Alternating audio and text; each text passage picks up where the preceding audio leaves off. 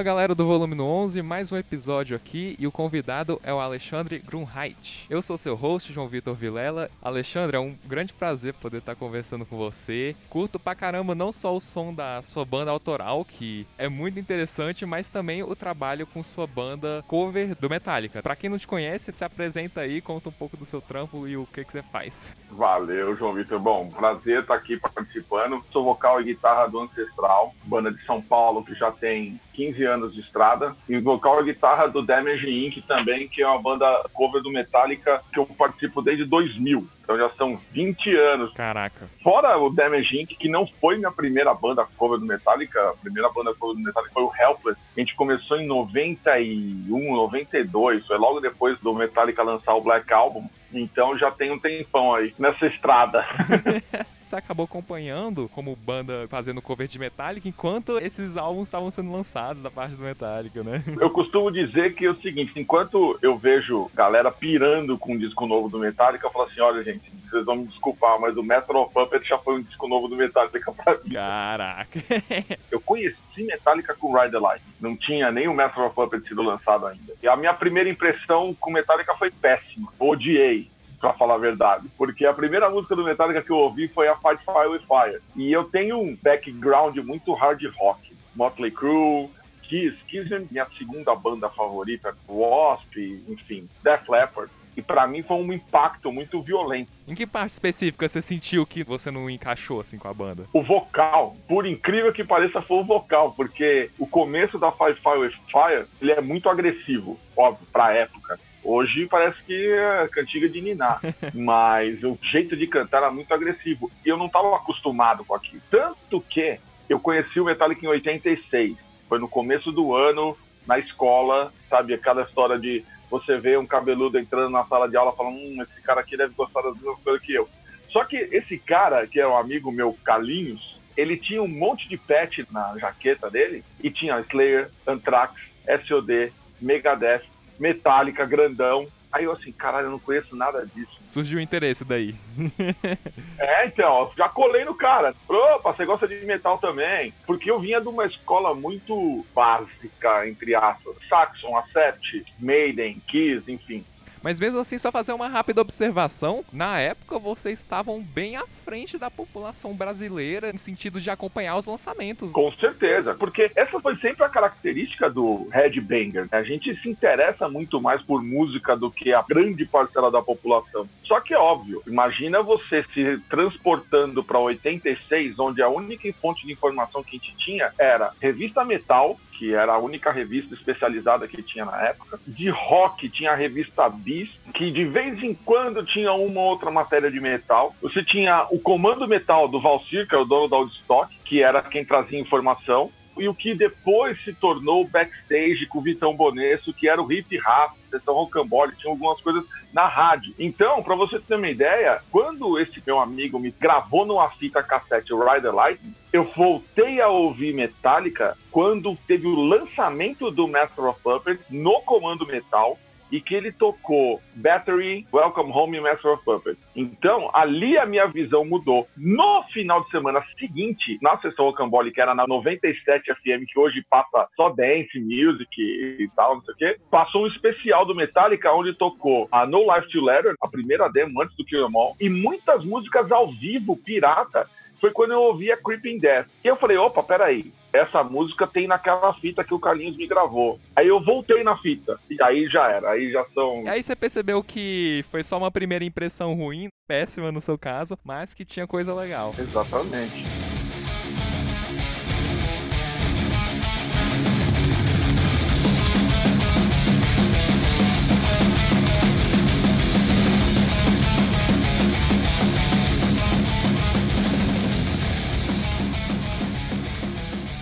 Coisa interessante, porque, querendo ou não, você tem uma identidade forte do mundo das bandas covers e uma identidade forte da música das bandas autorais. Mas até o Ancestral costuma ser muito referenciado e os fãs, assim, também quem não é fã, vai ouvir e vai falar: caraca, especialmente esse vocal aí tá bastante Metallica. Como que você lida com isso de ter essa identidade na sombra do Metallica, digamos assim? É uma coisa que você se orgulha disso ou talvez você às vezes se incomoda fazendo um som autoral e os caras tão comparando como uma banda cover? De jeito nenhum. O que eu digo desde que a gente começou é se 1% dos fãs do Metallica gostarem do Ancestral, eu tô rico. Demais. Entendeu? Porque, assim, as pessoas que conhecem o Ancestral agora, eles vão comparar, eles vão ter essa lembrança, mas quem já me conhece há muito tempo sabe que esse background veio de muitos anos antes, mais de 20 anos antes do próprio Ancestral, e óbvio, é o que você falou, eu acompanhei a evolução do Metallica. Então, quer dizer, a cada novo disco do Metallica, para mim soava diferente. Master of Puppets soa diferente do Ride the Lightning, and Just for All soa diferente do Master of Puppets, e o Black Album muito diferente de tudo que eles fizeram antes. Só que assim, eu acompanhei a evolução deles, o desenvolver deles como artistas, eu não digo nem como músicos, porque se você for ver, ah, o Lars Ulrich tocava mais no Injustice for All do que ele tocou pra frente, porque ele já tinha chegado num nível muito alto em ser referência no instrumento dele, de influenciar pessoas a tocar bateria. O James Hetfield já estava influenciando pessoas a tocar guitarra e cantar. Kirk Hammett, com os solos que ele tinha feito até ali, também já tinha um monte de gente falando, eu quero ser o Kirk Hammett quando eu crescer. Então, quando eles fizeram o Black Album, e é o que eu já disse várias vezes, aquilo era um desafio para eles como artistas. Será que nós somos capazes de fazer músicas mais curtas, diretas e que faça um estádio inteiro cantar? Porque todo o resto de complicação, de maluquice, eles já tinham feito antes. E ontem fez 24 anos do Load, que para mim é outra porrada na cara de quem acha que é dono da banda. Ele falou: não, não, eu sou Metallica, bicho. Eu faço o que eu quiser. Se eu quiser fazer uma Ronnie, eu faço. Se eu quiser fazer Mama Fed, eu faço. Se eu quiser fazer Ain't My Beat, eu faço. Então, eles são muito donos dessa coisa. E isso eu trago para mim. Eu acho que essa identidade na voz, ela já veio construída junto com esses anos que eu acompanho, porque a minha primeira banda foi em 88. Não tinha quem cantasse, sobrou para mim, que era o único que sabia falar inglês ali. Então fui meio que empurrado para isso. E um belo dia, em 91 provavelmente, eu tava tocando com uma banda de som próprio chamada Brainwash, numa casa chamada Dynamo, que tinha lá no centro, que para mim é uma das referências, que a gente teve uma das maiores escolas dos anos 90 era quem tocava no Dynamo, e um cara que tinha um banda cover do Metallica foi lá para me ver tocar com a minha banda de som próprio, porque ele tava procurando um vocalista para banda cover dele. E aí esse amigo em comum nosso falou assim: "Você tá procurando um vocal? Então tá bom, ó, nós vamos tocar no Dynamo tal, vai lá ver o vocalista da minha banda". Então quer dizer, o cara, ele associou a minha voz já em 90 e lá, a do Hatfield me chamou para fazer cover do Metallica. Então, é uma coisa natural, é um timbre de voz natural. Agora, João, se você for me perguntar, óbvio que a minha influência maior é o Hatfield como artista, sim. Agora, como vocalista, é claro que tem ele, ele é predominante. Só que eu gosto muito, muito como vocalista e eu tento me espelhar é no Chuck Billy do Testament e no Rob Zombie. Eu fiz uma collab com alguns amigos, o Rafael Olmos do Kamala e o Eduardo Bocomino do Theosphere. Nós fizemos a low do teste. Aí um monte de gente fala: Porra, Ale, você cantou igualzinho o Chuck Billy. É, eu sei. Porque quando eu quero parecer o Chuck Billy, eu consigo parecer o Chuck Billy. E a gente tá fazendo uma collab do Rob Zombie, que aí quando eu vou ouvir, eu falo: Caralho, tá muito igual. E aí eu digo assim, ah, vocês acham que eu canto parecido com o Metallica? Aham, é que vocês não ouviram eu cantando parecido com Rob Zombie ainda.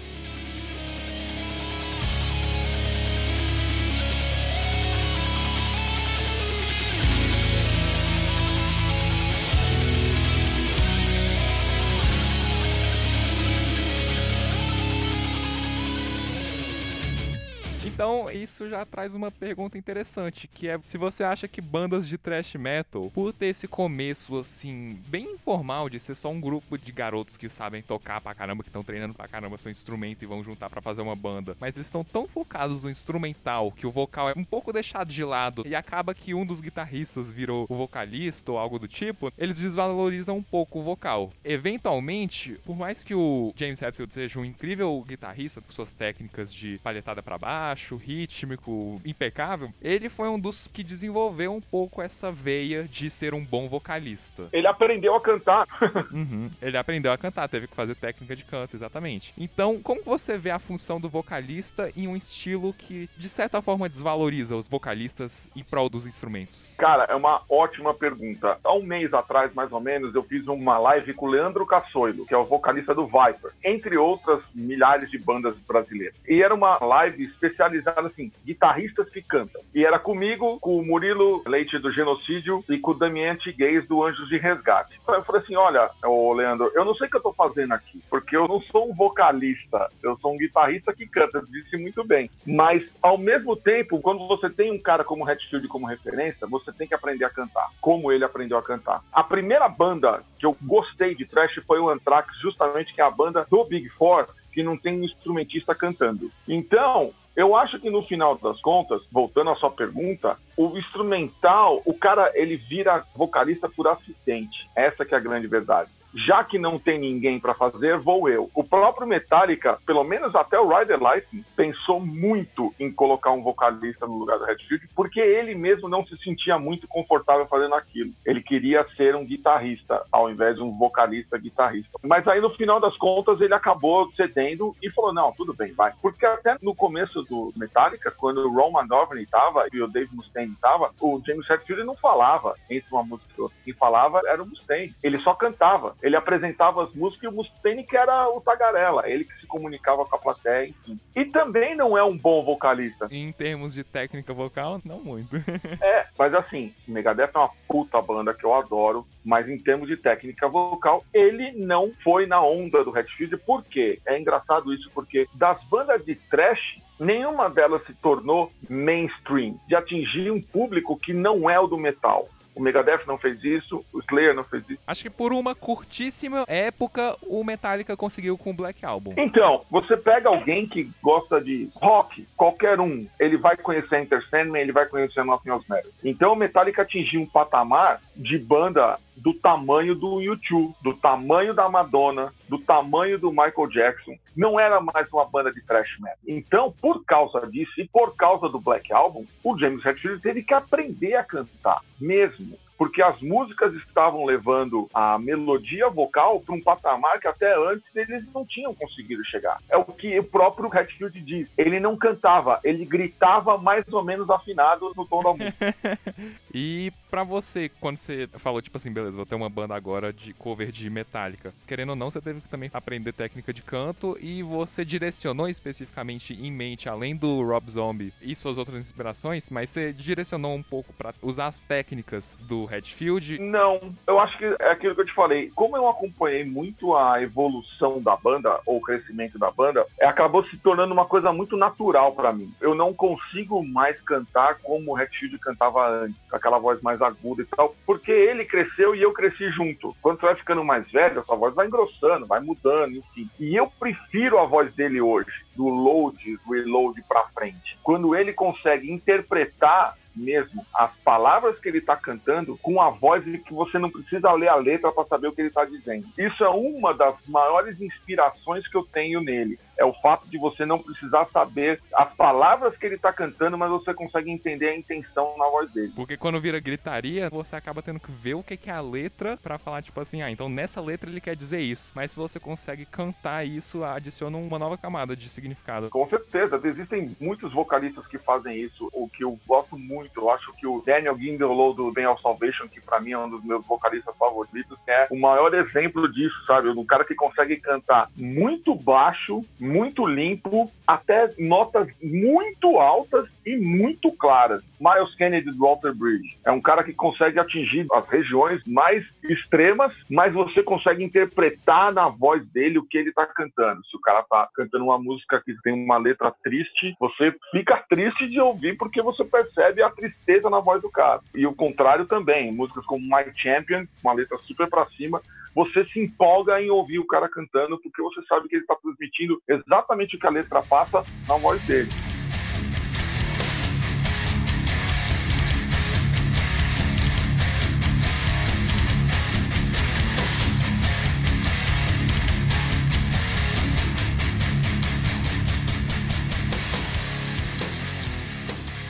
Eu sou do cara que sou o fã do Megadeth aqui, então digamos que a gente tá com uma rivalidade aqui. o que, que você acha dessa rivalidade entre duas grandes bandas? Eu acho uma das coisas mais estúpidas possíveis, cara. É a mesma coisa que você vai rivalizar a Cláudia Leite com a Ivete Sangalo, o Chitãozinho Chororó com o Leandro Leonardo. O que as pessoas não percebem é que existem duas puta bandas. De uma surgiram duas. Eu fico triste é quando um grupo de pagode se desfaz que aí de uma merda você viram oito merdas. No caso do Metallica e do Megadeth, não. Uma banda teve sede de vingança contra a outra e ele quis fazer o disco mais fodido que ele podia para bater de frente com a outra. Era uma rivalidade hiperconstrutiva. E é que nem futebol. Tem torcedor se matando no metrô quando os jogadores dos dois times estão indo comer na churrascaria com a família. Então, é notório essa rivalidade entre Megadeth e Metallica. Só que assim, eu acho que até quando o Metallica fez um disco bosta, o Mustaine resolveu fazer um disco bosta também. É, na mesma época. que é o risco. Você fez disco ruim, eu também vou fazer. Não, cara se pedir para escolher entre o Black Album e o Rust in Peace, cara, eu prefiro me jogar aqui no nono andar.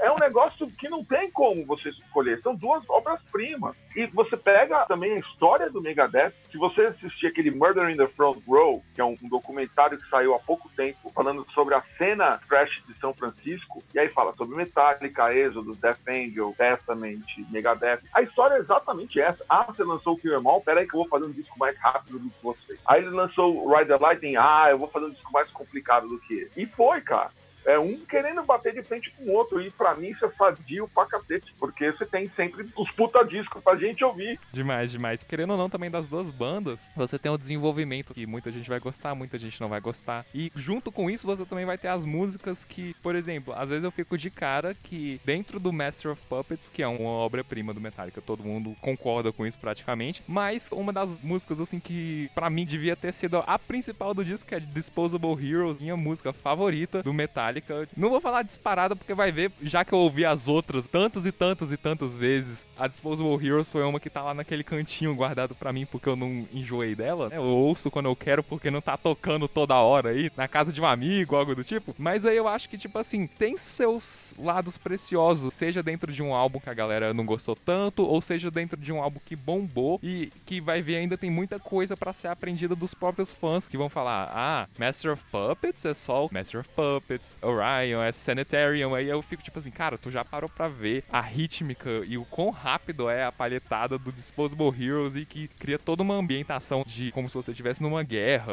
Eu penso muito nisso. Com isso, vem aquela pergunta que não quer calar. Como você se sente cantando essas músicas que vai ver você curte, os fãs não tanto, que vai ver você curte, outros membros da banda já não vão tanto com a cara. Época Load Reload, as mais novas, as Kill Em All, que tem muita coisa do Mustang tem. Como é que você se sente cantando e tocando tanta diversidade dentro de uma banda só? Cara, é a melhor coisa do mundo. O Damage Inc. tem uma peculiaridade que eu não quero soar pretencioso, mas a maioria das bandas covers do Metallica que eu já vi e que eu acompanhava é o que eu costumo dizer que jogam pra torcida. O cara vai tocar Enter Sandman, Nothing Else Matters, For Whom the Bell Tolls, Whatever I May Wrong, Unforgiven, Fade to Black, Seek and Destroy. O Damage Inc. acabou sendo a banda, no meio de várias bandas covers do Metallica, que vai tirar uns 200 coelhos da cartola. Então, ninguém vai saber o que nós vamos aprontar no show do Damage Porque para nós é muito mais legal tocar Disposable Heroes, Apple Messiah,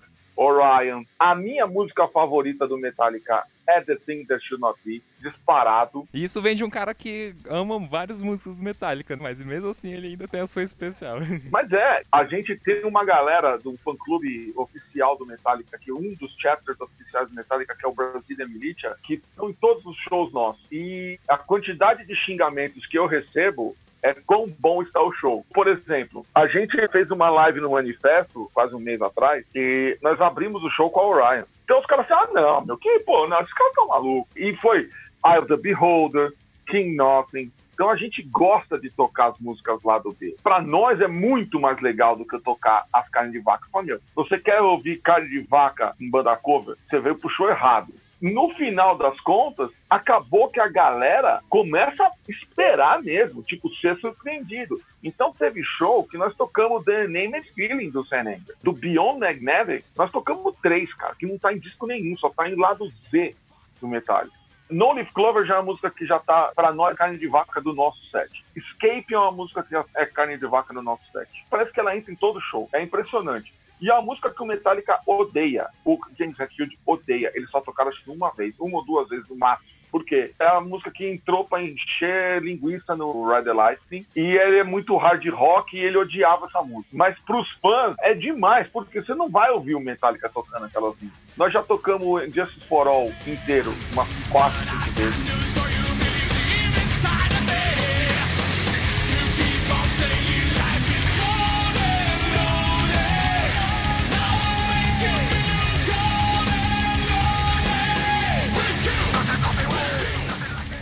Eu sei que a galera reclama da produção do baixo desse álbum, mas é o meu álbum favorito deles. Eu curto pra caramba Justice for All. É o meu álbum favorito, nota 10, com o Master of Puppets vindo 9,9999 embaixo. E às vezes eu mudo de opinião. Isso acontece também, mas o que eu acho muito massa no Justice for All é que mais do que os outros, acho que ele é o que mais conta uma história do começo ao fim em questão temática de ambientação. E isso me agrada muito. Tem razão. É óbvio, o baixo não existir no Injustice for All é a, a banda punindo o Jason pela morte do Chris Burke. Bom, é isso que acontece ali. Você não vai aparecer porque o nosso baixista não está aqui. Você acha que o mixador, na hora de mixar o álbum, ele estava ciente disso? Ele estava. Inclusive, tem uma entrevista muito legal do Metallica falando sobre o Injustice for All com o produtor do disco. Ele falou, meu, tá na cara que não fui eu que mixei aquele disco. Tá na cara que foi o Hatfield e o Ulrich. Cada um que entrava no estúdio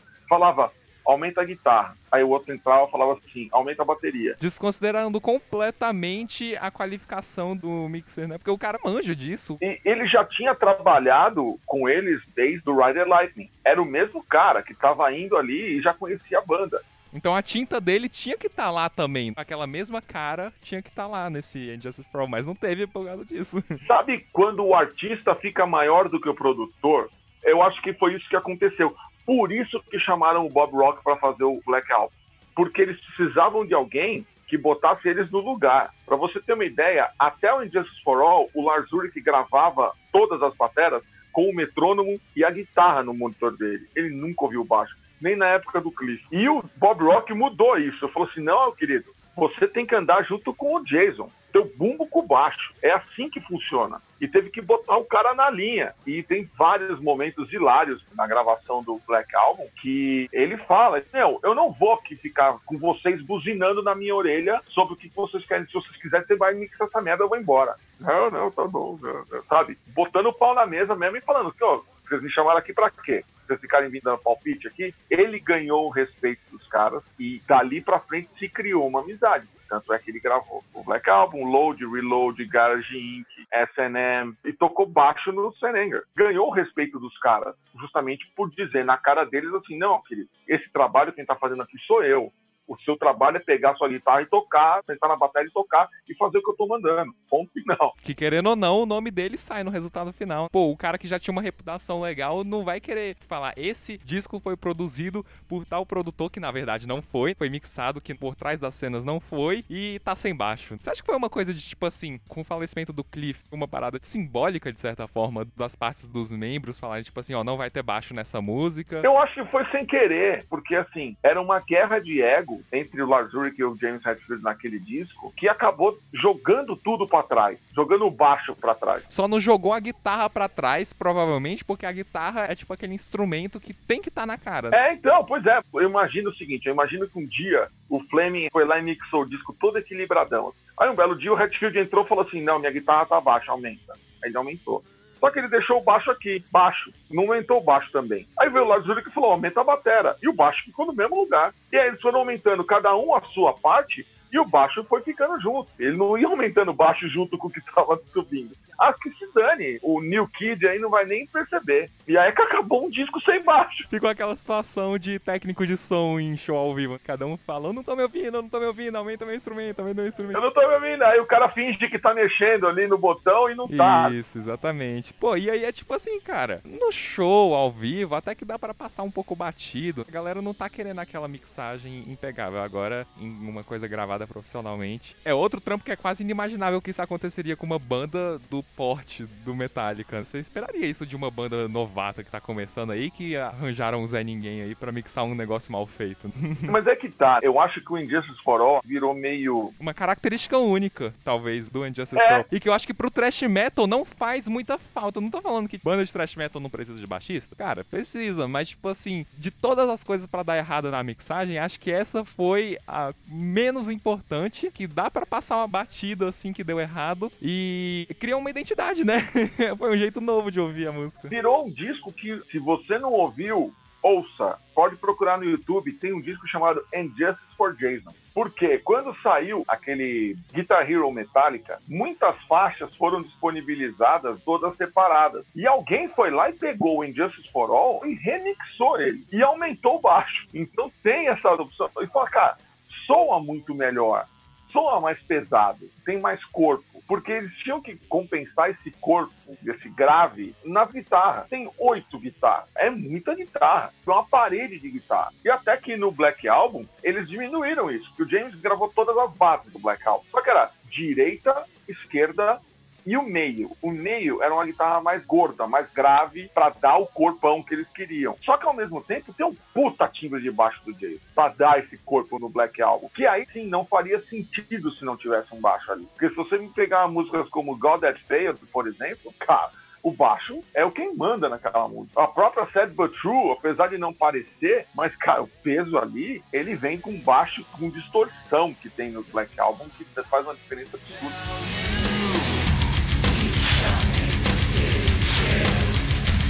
Amen.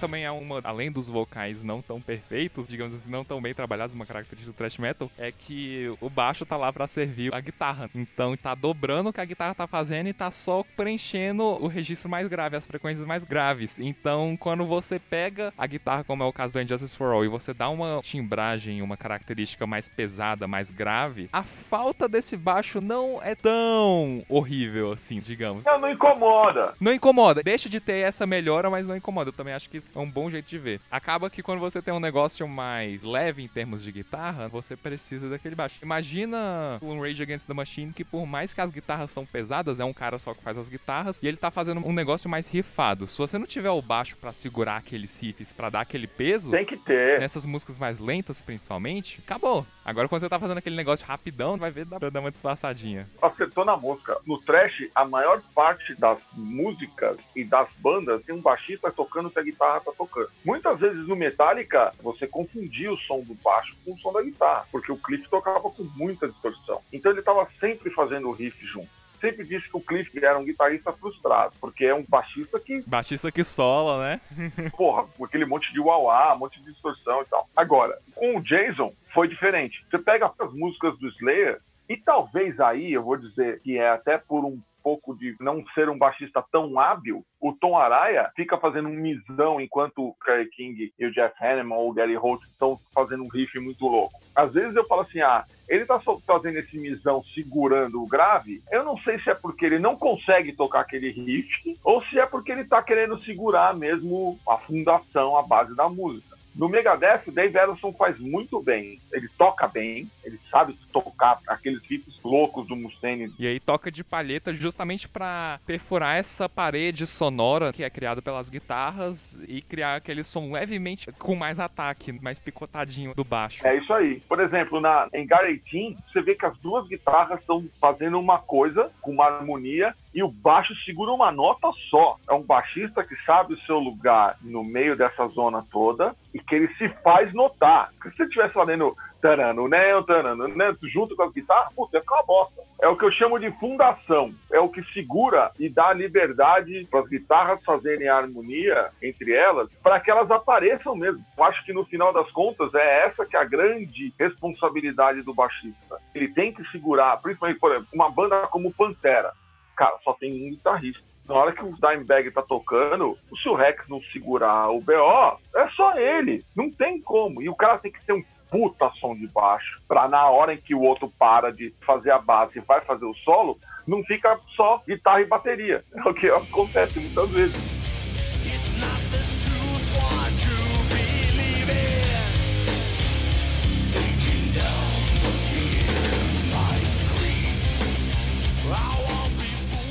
Feliz quando eu vejo um cara que tem uma banda cover, que entende da história, acompanha a banda e que é fã realmente, porque banda cover é isso. Você ser fã de quem você tá tocando o som, então conhecer quem são essas pessoas, de onde veio esse som, por que, que cada coisa soa como isso, e isso me dá muito orgulho de falar. Não é uma banda cover qualquer que os caras estão tocando para tirar um trocado no fim de semana, sabe? Claro. E ó, eu vou te falar, a gente tem uma outra característica que eu acho muito importante que é as pessoas que tocam comigo no Damage Inc. A gente não tem uma formação que assim, ah, é fixa, são só cara. A gente tem meio que uma formação básica, que sou eu, o Eduardo Bocomina do Kiosphere na guitarra solo. O meu irmão, ele é baixista do Damage Inc., mas ele é batera do Ancestral. Então, de ritmo, o cara entende pra caramba. É, e o batera é o Amilcar Cristóforo do Torture Squad. É um cara que é referência no instrumento dele no Brasil. Então, ele não se sujeitaria a tocar numa banda cover, primeiro, de uma banda que ele não gostasse,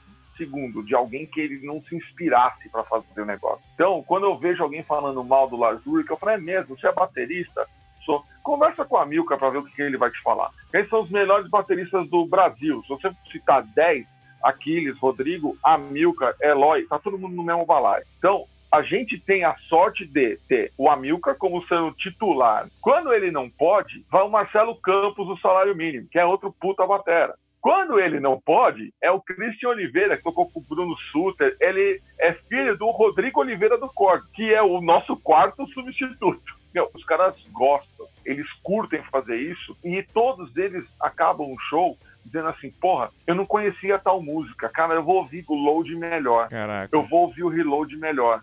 Pô, eu tinha preconceito, aí eu tive que parar para tirar aquela música que eu não conhecia Quer dizer, os caras que não tem essa coisa muito do fã, e vai lá e começa a curtir o trabalho da banda mais do que ele gostava antes de começar a tocar o cover, entendeu? Caraca. E o outro baixista, quando meu irmão não pode, é o Paulo Anhaia, que é produtor, ganhador de Grammy, produziu Rita Lee, Charlie Brown Jr. e todas as bandas emo da época, CPM 22 e cambal, você pode imaginar. Que é uma referência da produção no Brasil. Um cara que mixou e masterizou um EP do Ancestral e produziu, mixou e masterizou o nosso último disco, Web of Life. Então, a gente está sempre se cercando de gente que não tem só cover profissional, sabe? Não é o cara que assim, ah, o que, que você faz? Ah, eu toco num Iron Maiden cover. Tá, que mais? Não, não, só faço cover, eu sou só o fulano cover. Eu não consigo ver graça nisso. É uma coisa pessoal. Eu tô falando que, por exemplo, o pessoal da Children of the Beast, cara, o Guilherme, o guitarrista que faz o Dave Murray, ele tem uma banda de blues, rock, que é espetacular. String Breaker é demais. Então você consegue ver ali o cara assim, anel. Ah, eu tô fazendo Iron Maiden porque eu inspiro no Dave Murray, porque eu quero ter as guitarras dele, ele tem mesmo, ele gasta para comprar a mesma guitarra do Dave Murray. Só que quando ele vai pro som autoral dele, puta, ele já não usa mais Fender, ele já usa umas Gibson velha, umas SG. Por quê? Porque é o que o som do cara pede. Então a gente tá sempre nessa vibe de, ok, vamos fazer o cover do Metallica. Eu sou o mais xiita da banda. Eu sou o cara que tem essa coisa de tentar fazer o mais próximo possível que eu conseguir, porque é o meu herói. Mas, quando eu vou para minha banda de som próprio, aí eu tento ser eu. Às vezes eu consigo, às vezes não. Entendeu? Mas é o risco que a gente sempre corre.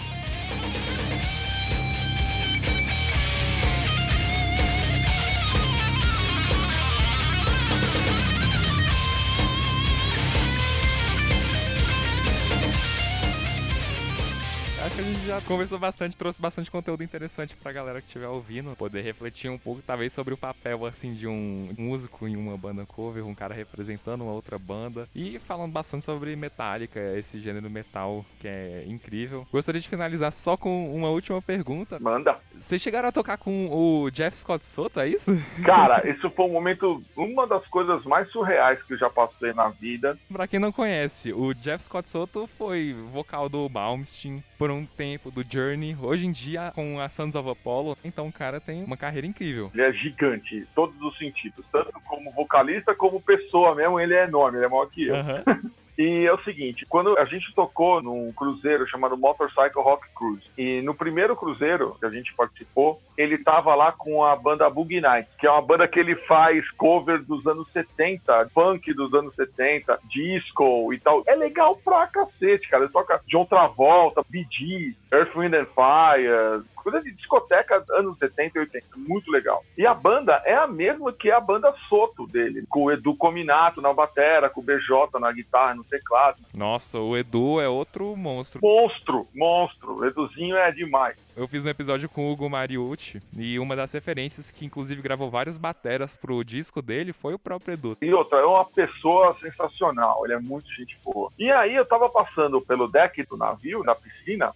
cruzei o Jeff. Aí eu falei para assim, Jeff, posso falar com você um minuto? Ele, claro, falou, olha, eu queria te convidar, eu sou do cover do Metallica que vai tocar tal dia, tal, bababá, eu queria fazer um som com você no show da piscina, que era no último dia do navio. Ele assim, pô, mas eu não manjo muito de Metallica. Eu falei assim, não, mas eu não queria tocar música do Metallica, eu queria fazer um cover do Queen. Aí ele já, pô, já abriu os olhos e falou, sério, qual? Falei, Stone Cold Crazy, pode ser? Ele, fechado, vamos lá. E aí, beleza, ficou por isso mesmo. E a gente se cruzou outro dia, eu vivia se encontrando pelo navio. Aí ele virou para mim uma hora que a gente se encontrou e falou assim: domingo ou quarta-feira, que horas? Duas horas? Eu falei, é. Eu falei assim, então, cara, puta, vai ser muito importante para mim, porque o meu pai era um grande fã seu. Aí ele falou, é mesmo? Eu falei assim, é, ele faleceu faz cinco anos e ele vivia vendo aquele seu vídeo da Queen Convention. Ele assistia aquele troço pelo menos uma vez por dia. Minha mãe não podia nem ouvir mais aquele troço, porque ela já decorou até o que você fala no meio das músicas. Aí ele falou assim, pô, cara, eu sinto muito e vamos fazer isso por ele. Foi me deu um abraço. Ele foi pra frente do palco, ele ficou assistindo o show, só avisei para ele, falou, olha, é a quinta, sexta música, ele foi, subiu, tem esse vídeo no YouTube, quem quiser procurar lá, Stone Cold Crazy, Jeff Scott Soto, Damage Inc., foi muito legal, assim. Esses navios, eles são espetaculares, porque a gente já teve a oportunidade de tocar Raining Blood com o Andreas Kisser, Paul Bostaff, nós tocamos uma Grinder do Judas com o Ripper Owens, o Andreas e o Paul Bostaff. Então, assim, é a hora que a gente zera a vida, cara. Foi muito legal. Pô, cara, vamos fechar com essa história aí, porque a galera deve perceber que é impressionante quando a gente faz um negócio bem feito e é reconhecido por isso. Essas pessoas vão aparecendo no nosso caminho, como é o caso do time principal e do time substituto da Inc., por exemplo. E eu fico muito feliz com isso, saber que quando alguém faz um negócio bem feito, tem uma projeção maior. Não é só você sentar e reclamar e falar, ah, isso não dá certo, ah, isso não vai pra frente, ah, a banda cover não cresce cresce muito, tem que bombar no autoral. Mas é o contrário do que eu falo para as pessoas, é o seguinte, você pode sim ter uma banda autoral e uma banda cover, principalmente quando você é esperto o suficiente para fazer com que as pessoas que vão assistir a sua banda cover se interessem pela sua banda autoral. Você tem que fazer isso, porque todos os caras que tocam no Damage Inc., seja no titular ou no reserva, todos eles têm o seu trabalho autoral. E todos eles têm uma bagagem de música que ninguém é pego de surpresa. Por exemplo, quando você encontra o Jeff Scott Soto, você tem a oportunidade de tocar uma música com ele. E se você só soubesse tocar Metallica? Você não ia fazer isso. Se você encontra com o Andreas Kisser, e a gente já encontrou, já tocou com ele um monte de vezes, ele já é da família. E o Johan, filho dele, a mesma coisa. Acho que a primeira vez que o Johan pisou num palco foi com a gente. Você tem ideia? Você vê que o moleque hoje até no Rock in Rio já tocou. O que, que você tem que fazer? Quando você encontra o André, você fala assim: ah, não, eu só sei tocar Metallica eu não sei tocar a música do Sepultura? Não, você vai. Quando você tá de frente com o vocalista do Judas Priest e você não sabe tocar a música do Judas, ou você tá tocando, o baterista do Slayer tá sentado atrás de você, você fala assim, ah não, vou tocar a música do Metallica. Eu, não, eu virei pro André e falei assim, ô, oh, ele saiu do Slayer, mas será que rola tocar um Raining Blood? Ele, lógico, ele virou pro povo saco e falou assim, vamos fazer Raining Blood? Ele, vamos aí tum, tum, tum. Pô, eu tremia, falando, o que, eu vou fazer aqui? Ah, teve uma outra história legal que também mostra isso, que acho que é a bagagem que as pessoas têm que ter é, de estar tá preparado para música, não para o cover, sabe? Ficar com essa história só de cover. Nós estávamos tocando no manifesto e lá na plateia tava o John Tempesta, plateia do The Cult. Só que ele já tocou com o Testament, com o Rob Zombie e com o White Zombie. Na hora que eu olhei para ele, eu falei assim: Ô oh, John, vem aqui para fazer um som com a gente. Aí ele desceu. Falou assim: o que, que nós vamos fazer? Falei, vamos fazer um Testament? Ele falou: podemos fazer, vamos fazer The Preacher. Aí eu falei: cara, acho que essa eu não sei, vamos fazer a Disciples of the Watch. Ele, puta, essa eu não lembro. Low. A gente olhou um pra cara do outro, beleza, vamos fazer a Low. O cara subiu na bateria e tocou a Low como tava no disco. E aí eu te pergunto, se a gente não tem bagagem, se a gente fica só bitolado nessa história de tocar metálica, tocar metálica, tocar metálica, e você não abre a sua biblioteca musical para outros estilos, ou dentro do thrash metal, e praticar outras coisas, você acha que se trombar o batera do Testament, você não ia conseguir simplesmente chamar o cara pra fazer um som com você. Ia perder essa oportunidade. E só citando outra vez o que o próprio Hugo Mariucci falou, que é você estar pronto para a oportunidade quando ela aparecer, porque para todo mundo ela aparece, você só precisa estar pronto. No caso dele, ele tirou todas as músicas do Angra, porque a galera do Angra tava indo pro Xamã, para depois apresentar, falar tipo assim, ó, oh, essas músicas que vocês tocavam, que o Kiko e o que o Rafael tocavam, eu sei tocar tudo isso aí. E tocou lá na frente deles e entrou pro Xamã. Acabou, pegou. E o Hugo é outro cara, gente boa demais. As coisas acontecem para quem realmente trabalha e que vai estar preparado para isso.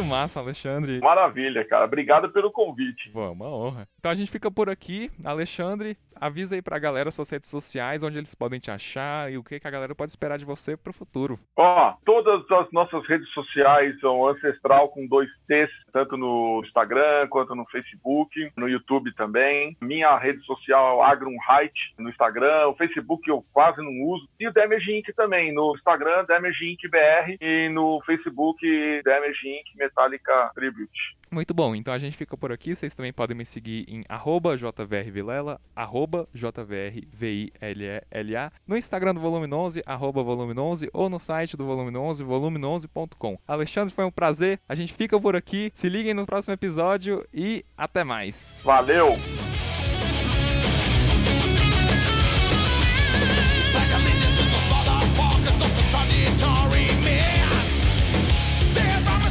Esse episódio foi editado por Pedro Geventer.